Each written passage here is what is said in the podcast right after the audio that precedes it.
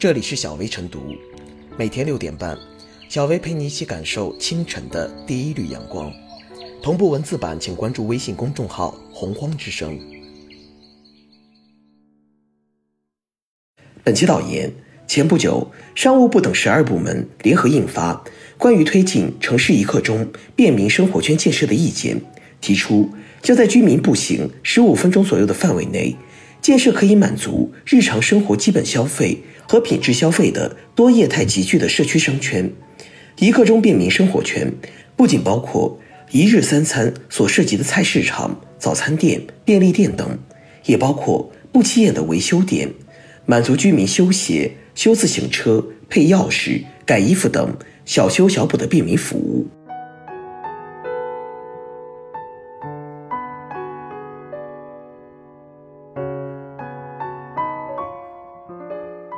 城市要为小修小补留足生存空间。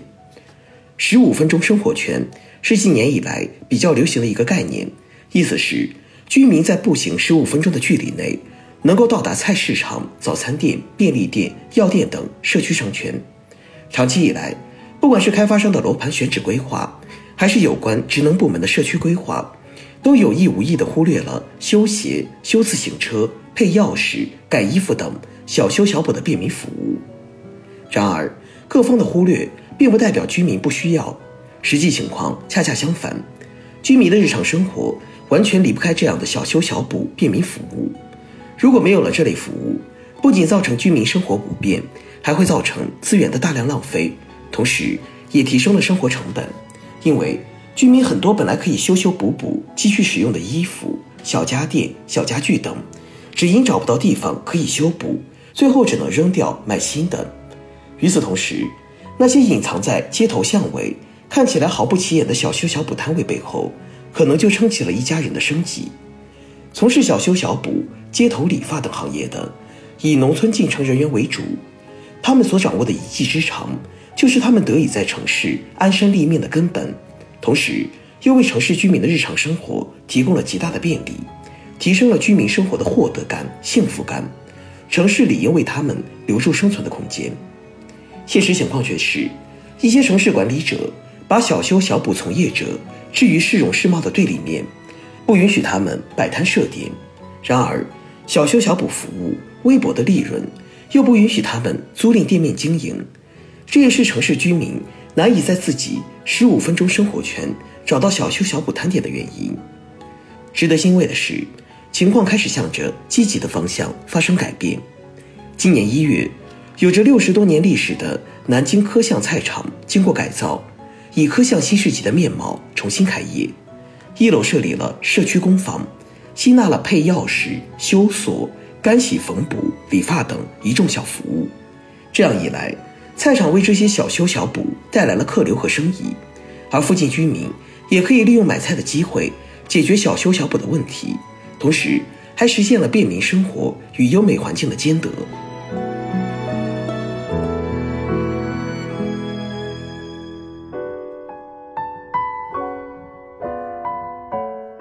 城市小修小补服务蕴含保障民生大价值。如今，虽说居民生活质量普遍提高，对很多东西不再修修补补，而是当成废品处理，再购买新款，但仍有相当一部分居民不忍心抛弃旧物件，希望修补之后再利用。然而，目前很多城市，无论是新建小区还是改造后的老旧小区，居民在社区附近越来越难寻觅不起眼的便民维修点。生活因此面临诸多不便，这种局面是多种原因导致的。比如，现在愿意从事小修小补的服务人员越来越少，很多社区也没有维修点立足之地。仔细观察会发现，如今从事小修小补的那些人，不是年龄偏大的城市人，就是农村来城市的打工者。对前者来说，由于年龄原因，越来越修不动了，或者已经不在意这份收入。不断退出维修服务，而年轻人则不愿意接这种班。至于来自农村的维修人员，当有更好的就业选择，也会轻易放弃维修服务。所以，要解决便民服务问题，首先应解决人的问题，让更多人愿意从事修补服务。小修小补的便民服务虽不起眼，却承担着民生重任。民生无小事，小修小补便民服务蕴含着保障和改善民生的大价值。对普通居民来说，维修不便或是生活不便就是大事。而且，对便民服务有需求的不是个别居民，即便是年轻人，也有维修自行车、配钥匙等需求。中老年群体对小修小补的需求往往更多，这些需求理当得到满足。商务部等十二部门印发意见。从科学优化布局、补齐设施短板、丰富商业业态、强化政策保障等角度，来推进城市一刻钟便民生活圈建设，这是解决居民生活不便的综合性方案。其中，既明确支持维修点等进社区，也提出推动降低社区店铺经营成本。这些举措都有利于小修小补等便民服务回归社区，但落实效果仍需观察。这既需要有关方面落实意见部署，也需要各地积极探索更多模式，以便给小修小补服务创造更大发展空间。目前已经有一些好的经验值得推广，如在北京落地的社区工坊，既为维修人员提供了遮风避雨的场所，还和菜市场、超市、食堂等连接在一起，确保了人流量，有利于增加收入。天津市场柳青镇。把便民修车修鞋铺全部免费提供给经营者，这些做法都值得借鉴。此外，如何解决人的问题，既让一批人愿意从事小修小补，并让他们掌握相关技术，也值得研究和探索。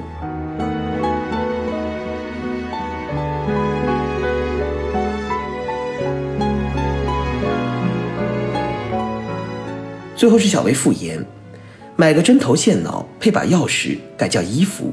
这些服务看似不起眼，却依然是市民生活中的刚性需求。葵州现实，城市的建设越来越完善，但有时候小修小补的服务却很难被发现、被看见，这给市民的日常生活带来了不便。市民既需要有品质的城市环境，也需要接地气的生活服务。每一次城市更新。应该是一次生活质量的叠加上升，而不是原有城市温度的剥离和丧失。这就需要城市管理者坚持以人为本，兼顾各方利益，